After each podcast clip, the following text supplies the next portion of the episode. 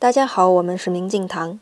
每每坐地铁，我呢常常喜欢做的一件事儿就是观察人的表情。我发现大都不是面无表情的望着远方，就是面无表情的盯着手机。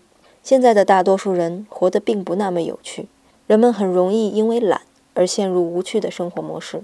每天早上起床，匆匆忙忙地赶往单位，然后忙碌一整天。下班之后回家做做饭、洗洗碗、看看电视剧，一天就这么过去了。如此周而复始，看向周围都是一脸冷漠或是疲倦。人们拒绝冒险，却又嫌弃人生的乏味。没有人愿意走出心理舒适区。大部分人都在追随一些事情，很少有人真的去改变。不能改变而被生活磨平棱角。是年轻人变得无趣的一大特征。今天您回复“有趣”两个字，有趣，看一篇有关人生趣味的见解。有趣。